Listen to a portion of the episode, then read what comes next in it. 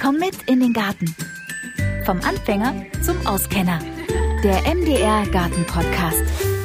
Hallo und herzlich willkommen. In dieser Folge geht es um die optimale Beetplanung und wie man das hinkriegt, Gemüse das ganze Jahr über im Garten zu ernten und anzubauen.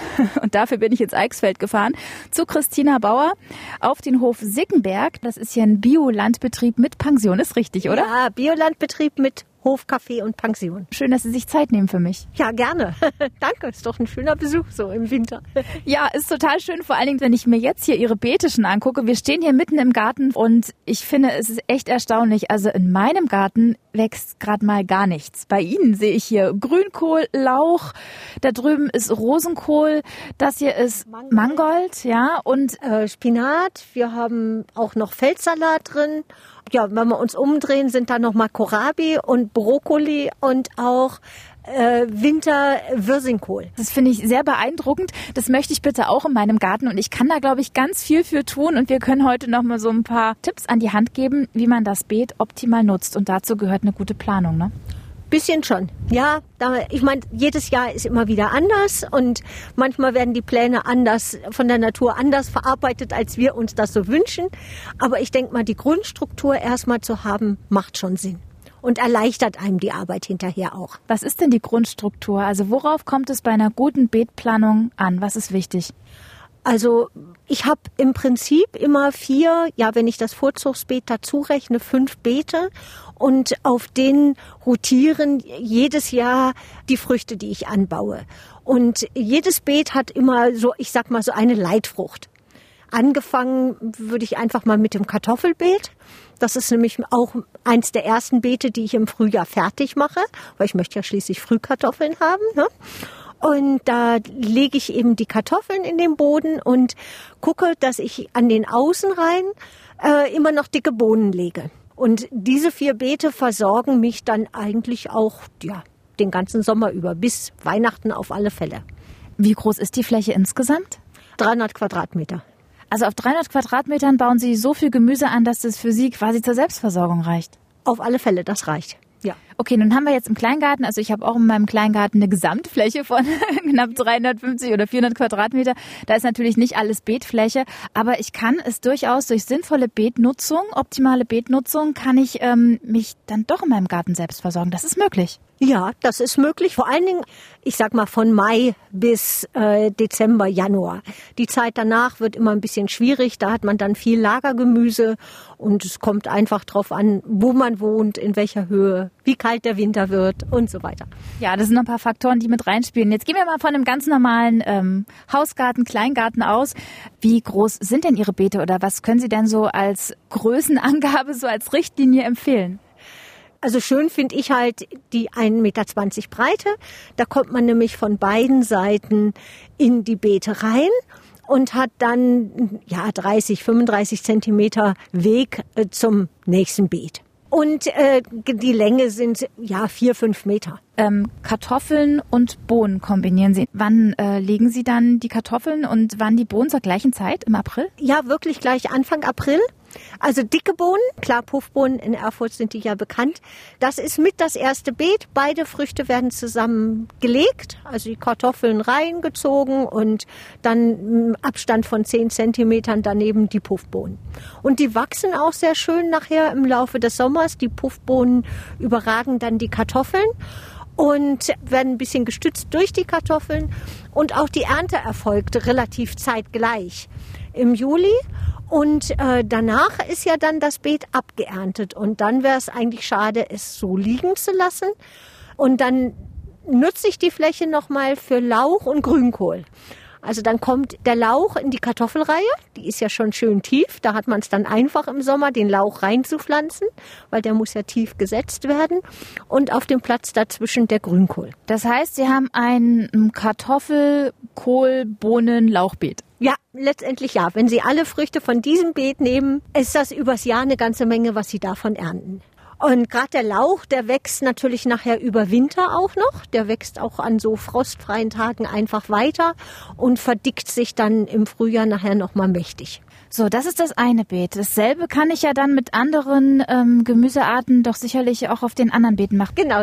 Das nächste Beet, was ich dann im Frühjahr fertig mache, ist das sogenannte Wurzelbeet mit Schwarzwurzeln, Möhren, Pastinaken, Mangold. Mangold ziehe ich dazu. Und hier sehen Sie jetzt noch den Rest ähm, der Schwarzwurzeln und da hinten stehen auch noch ein paar Pastinaken. Und auch das Beet wird im Frühjahr gleich fertig gemacht. Und ich sehe zwischen, weil der, die Schwarzwurzeln brauchen dann doch ein bisschen Abstand, äh, sehe ich immer ganz gerne nochmal Radieschen oder auch äh, Rettich. Also habe dann, wenn ich den geerntet habe, dann kommen nachher die Schwarzwurzeln und nehmen den Platz ein. Oder auch Möhren, die brauchen ja relativ lange. Und dann können die Sachen weiter wachsen und werden dann erst zum Teil ja erst im Winter geerntet oder die Möhren schon dann Oktober. Und welche äh, zeitliche Orientierung hat man dann bei dem Wurzelbeet? Äh, Sie meinen jetzt, wann fange ich an, das fertig zu machen? Äh, ähnlich wie das Kartoffelbeet, also relativ früh. Man kann sogar noch früher anfangen. Also ich habe gerade jemanden gesprochen, der hat schon im Februar seine Möhren ausgesät. Ja, und dann mit Vlies abgedeckt. Das ist halt, wenn wir keine starken Fröste mehr bekommen, dann funktioniert das. Und dann haben sie für die Möhren halt wirklich einen richtig guten Vorsprung. Das weiß man noch nicht, ob die Fröste noch kommen. Nee, das ist ein bisschen Risiko. Aber man hat ja Zeit im Winter und so teuer ist das Saatgut nicht. Also man kann mal ein bisschen experimentieren. Okay, also wird das Kartoffellauch-Kohlbeet zeitgleich angelegt mit dem Möhrenbeet, also einfach dann auf einer anderen Beetfläche. Ja. Und ähm, die Möhren und, und Mangold und all das kommt tatsächlich zur gleichen Zeit, wird es ausgesät? Ja, wird alles zur gleichen Zeit ausgesät. Und wie machen Sie es mit dem Rosenkohl? Der, der steht da ein bisschen falsch. Das ist dann so eine spontane. Eigentlich kommt der Rosenkohl auf ein anderes Beet, aber da war noch Platz. Da okay, ist, das ist auch gut. So optimale Platznutzung sollte man genau. auch bedenken. Denn die Pastinaken, ich weiß nicht, da hatte ich irgendwie Saatgut, was nicht so optimal war. Und da waren so große Lücken und dann ich, hatte ich noch so viel Rosenkohlpflanzen über und habe die da hingesetzt. Also man darf sich äh, Regeln geben, aber man darf auch ein bisschen spontan eingreifen, wenn es nicht den Regeln entsprechend wächst. Okay, dann haben wir also dieses eine Beet mit den Kartoffeln, wir haben das andere Beet, dieses sag mal, Kartoffelbeet und dann haben wir das Wurzelbeet. Was kommt auf Beet Nummer drei, was Sie ja auch empfehlen? Genau. Ja, da kommt eigentlich dann der Rosenkohl hin. Und zwar ist es so, dass ich immer ganz gerne den Spätkohl und Buschbohnen zusammen mache. Und die Kohlpflanzen ziehe ich vor. Und die Bohnen dürfen ja auch erst, die Buschbohnen dürfen ja erst im Mai gesät werden.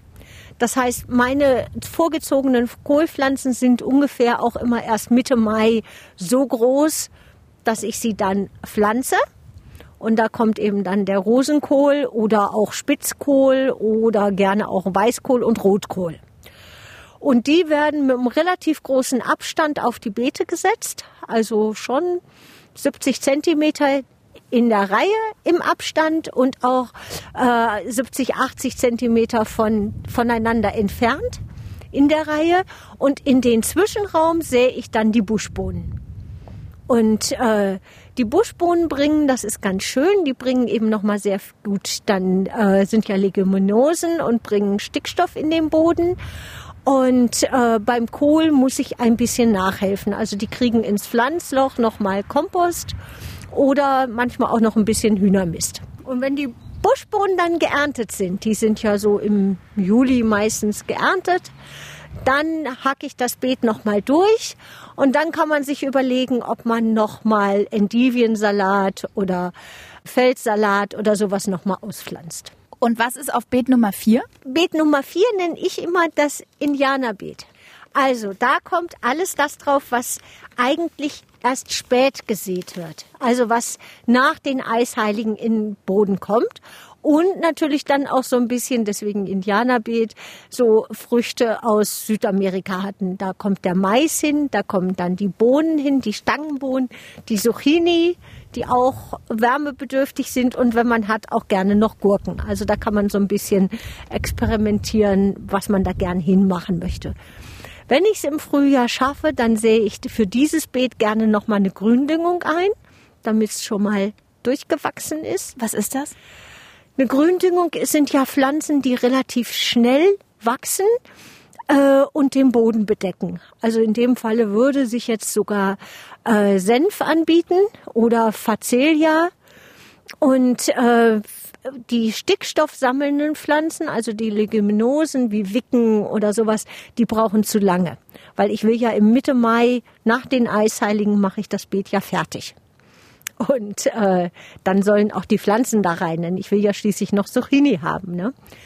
Und ich mache es in dem Falle auch gerne so, außen die Reihen, das Beet war ganz da hinten, außen die Reihen äh, Mais und dann in der Mitte schön geschützt stehen dann die Zucchini und die Gurken und Stangenbohnen dann wieder auf die andere Seite. Und das ganze Beet, das kann man sich dann überlegen, ist eigentlich abgeerntet Ende Mitte September. Und äh, dann kann man noch mal überlegen, auch noch mal eine Gründüngung zu machen.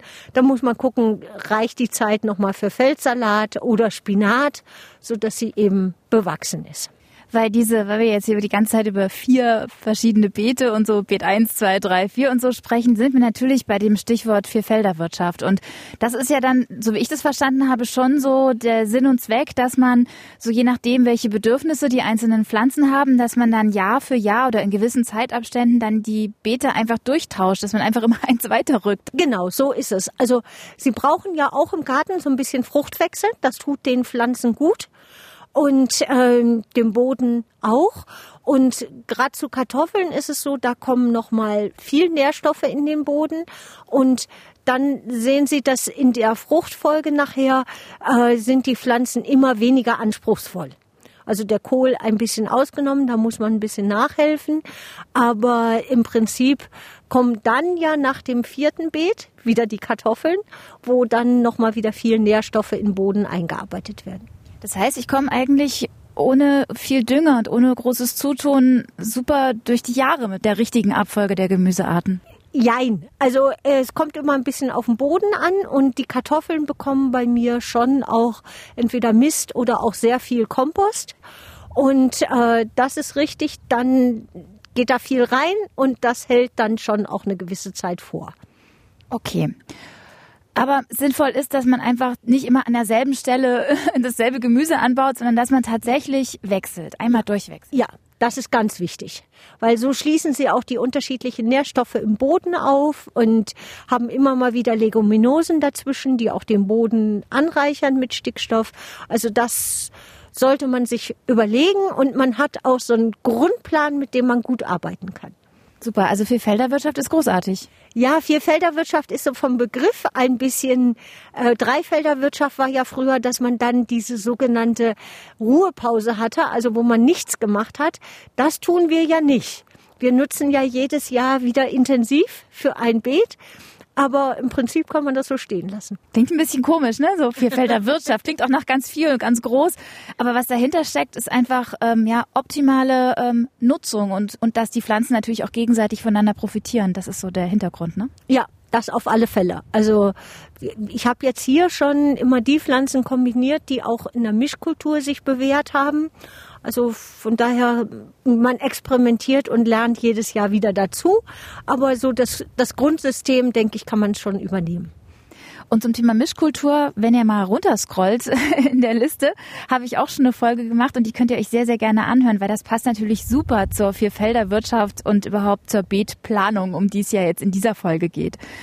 Hier reden wir über den perfekten Nachmieter. Also da fange ich mit der einen Sorte an, mit der einen Gemüsesorte und dann packe ich mir dann später, wenn das durch ist, packe ich mir dann das nächste Gemüse drauf.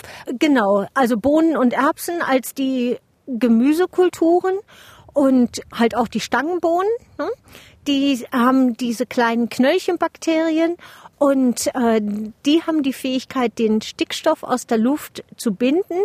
Und wenn die Pflanzen nachher absterben, bleiben die Knöllchenbakterien im Boden. Also es gibt auch so wirklich so kleine Verdickungen und äh, ja und stellen dann diesen Stickstoff den anderen Pflanzen, den nachfolgenden zur Verfügung. Großartig. Also das sind die perfekten Vormieter. Ja, Genau. Erbsen gehören auch noch dazu. Ich weiß nicht, ob wir das gesagt haben.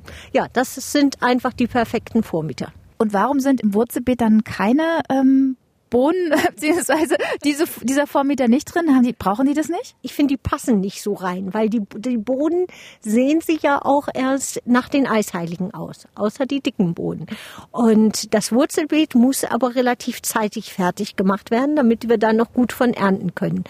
Und da passen die Bohnen, also für mich passten sie da nicht so gut rein. Sie standen aber, es standen ja im Vorjahr Bohnen mit auf dem Kartoffelbeet und im nächsten Jahr folgt ja dann das Kohlbeet mit den Bohnen wieder. Also profitieren Sie dann später davon? Ja, ja, genau. Also die kommen dann im nächsten Jahr und für die dann folgende äh, da wieder rein. Und äh, bei dem ähm, Wurzelgemüse ist es auch so, das sollen Sie nicht frisch düngen. Und wenn Sie das Wurzelgemüse auch frisch mit Kompost düngen, haben Sie nicht so einen Spaß daran, weil das ganze Wurzelgemüse hat sehr feine Samen. Und äh, Kompost hat ja auch immer einen hohen Unkrautgehalt. Zumindest bei mir. Und äh, das macht dann keinen Spaß, weil man nachher die Pflanzen überhaupt nicht auseinanderhalten kann. Das heißt, wenn ich den Kompost zu den Kartoffeln auf das Beet gebracht habe und äh, dann ist das Unkraut schon einmal durchgewachsen und dann kommen die Möhren in ein quasi unkrautfreies Land. Das ist sehr praktisch. Das ist so toll. Darüber muss man sich einfach nur jetzt, bevor es losgeht, einen Kopf machen, einen Plan machen, am besten auch alles aufschreiben oder aufzeichnen. Wie handhaben Sie das, dass Sie da den Überblick nicht verlieren? Ich meine, jetzt können Sie das alles, aber was empfehlen Sie uns Anfängern? Ähm, ja, ich habe mal im Ulmer gemacht, das heißt Gemüse diese äh, Sachen mal so aufgeschrieben. Da gibt's dann auch immer so nette Zeichnungen zu den einzelnen Beeten. Ähm, ja, das habe ich mir selber, ich mache ja nun schon sehr lange Gemüsebau, habe ich mir selber mal so ein bisschen überlegt, was passt gut zusammen, was hat, wo habe ich gute Erfahrungen gemacht und ja, und dann habe ich es damals in diesem Buch zusammengestellt. Gemüse frisch aus dem Garten. Also im Prinzip ist es einfach nur wichtig, sich vier Flächen auszusuchen, die möglichst gleich groß sind und dann über die Zeit, also über vier Jahre quasi einmal rumzurotieren. Das ist richtig. Das hat sich bewährt und äh, das kann man in jedem Garten, egal wie groß der Gemüsegarten ist, anwenden. Ich gehöre zu denen, die meine Pflanzen noch selber anziehen, weil ich brauche auch eine ganze Menge Kohlpflanzen und ähm, ja, und äh, da schiebe ich dann das fünfte Beet rein, dieses sogenannte Vorzugsbeet. Und da kommt halt wirklich im Frühjahr dann schon äh, erstmal noch Salat, frischer Salat, der ausgesät wird, die ganzen Spätkohlpflanzen, also Rosenkohl, Weißkohl, Rotkohl, Steckrüben, Kohlrabi, genau. Ja, und äh, dieses Beet wird auch mit als erstes Beet fertig gemacht, wird dann nochmal mit dem Vlies überdeckt und äh, von dem Beet äh, nehme ich dann im Laufe des Jahres immer alle vorgezogenen Pflanzen. Da muss ich jetzt aber nochmal nachfragen. Sie fangen sehr zeitig an, den Rosenkohl zum Beispiel vorzuziehen. Ja. In diesem Beet, ist es dem nicht zu kalt? Wächst der dann da? Ähm, naja, deswegen kriegt er ja noch ein Vlies. Also der Rosenkohl wird nachher nochmal umgepflanzt. Die ganzen Kohlpflanzen werden nochmal umgepflanzt. Und äh, aber zu Anfang, Ende, Ende März ist es häufig schon, hat der Boden auch schon eine gewisse Wärme. Sie können den dann wieder bearbeiten. Und ähm, das passt ganz gut. Das heißt, Sie sehen ihn gar nicht im Haus aus, Sie sehen ihn direkt im Beet aus. Ja, ich, ich gehöre noch zu denen, die das so machen, wie man es früher gemacht hat. Viele ziehen ja heute in den äh, Töpfen auf oder in diesen äh, Plastikdingern die Pflanzen. Und äh, ich ziehe die im Beet auf und ähm, also mache halt die Reihen alle zehn Zentimeter. Die sind relativ dicht und die werden dann wirklich schon auch auf Abstand gesät, einzeln gesät. Und dann wachsen die einfach und das ja. interessiert die gar nicht, dass es kalt ist die kommen eigentlich sehr schön gleichmäßig, regelmäßig. Und das heißt, Stichtag März, dann nochmal der nächste Stichtag Mai nach den Eisheiligen, wenn dann das Gemüse raus kann, was ein bisschen frostempfindlicher ist. Und dann ist der nächste Stichtag Sommer, wenn ich nämlich die ersten Sachen abgeerntet habe und dann die ganzen Kohlsachen in die Erde kommen, oder? Genau. Und im Juli ist auch der letzte Stichtag, um nochmal äh, Herbstsalat und solche Sachen auszusehen auch so ein Termin, den man sich einfach mal so ein bisschen merken sollte. Also kann man sich daran orientieren, wenn das eine Gemüse, mit dem ich anfange, abgeerntet ist, packe ich dann einfach das nächste rauf, was in dieses Beet gehört. Ja, entweder das, was in dieses Beet gehört, oder da darf man dann auch ein bisschen experimentierfreudig sein und man kann halt, äh, so wie Sie es hier an meinem Rosenkohl sehen, dann halt auch nochmal gucken, was, was mag ich eigentlich, was möchte ich unbedingt noch haben und was passt dann in die Zeit. Man kann ja im Juli zum Beispiel dann auch nochmal gut Endivien oder Zuckerhut aussehen und dann auf die Beete pflanzen. Also da muss man gucken, wo sind meine persönlichen Vorlieben. Ich probiere es auf jeden Fall aus und ihr vielleicht auch. Alle Infos dazu bzw. Fotos dazu habe ich euch unten auch nochmal im Beschreibungstext verlinkt, dass man mal drauf gucken kann. Ja, sehr schön. Vielen Dank, Christina Bauer. Danke, war sehr schön, hat mir Spaß gebracht und ich wünsche allen viel Spaß beim Gärtnern. Dankeschön, den werden wir haben. Und ich glaube, mit den Tipps, ja, was soll da noch schiefgehen? Ich freue mich drauf. Das ganze Jahr Gemüse ernten. Toll. Schön. Ja, und in der nächsten Folge geht es um die Tomate von der Anzucht bis zur Ernte sozusagen. Und falls ihr euch fragt, ja, die Tomaten sind jetzt gar nicht zur Sprache gekommen. Ja, Christina Bauer, die hat auch Tomatenpflanzen in ihrem Garten, aber die sind nicht integriert in die Vierfelderwirtschaft, sondern die haben ihren ganz eigenen Standort.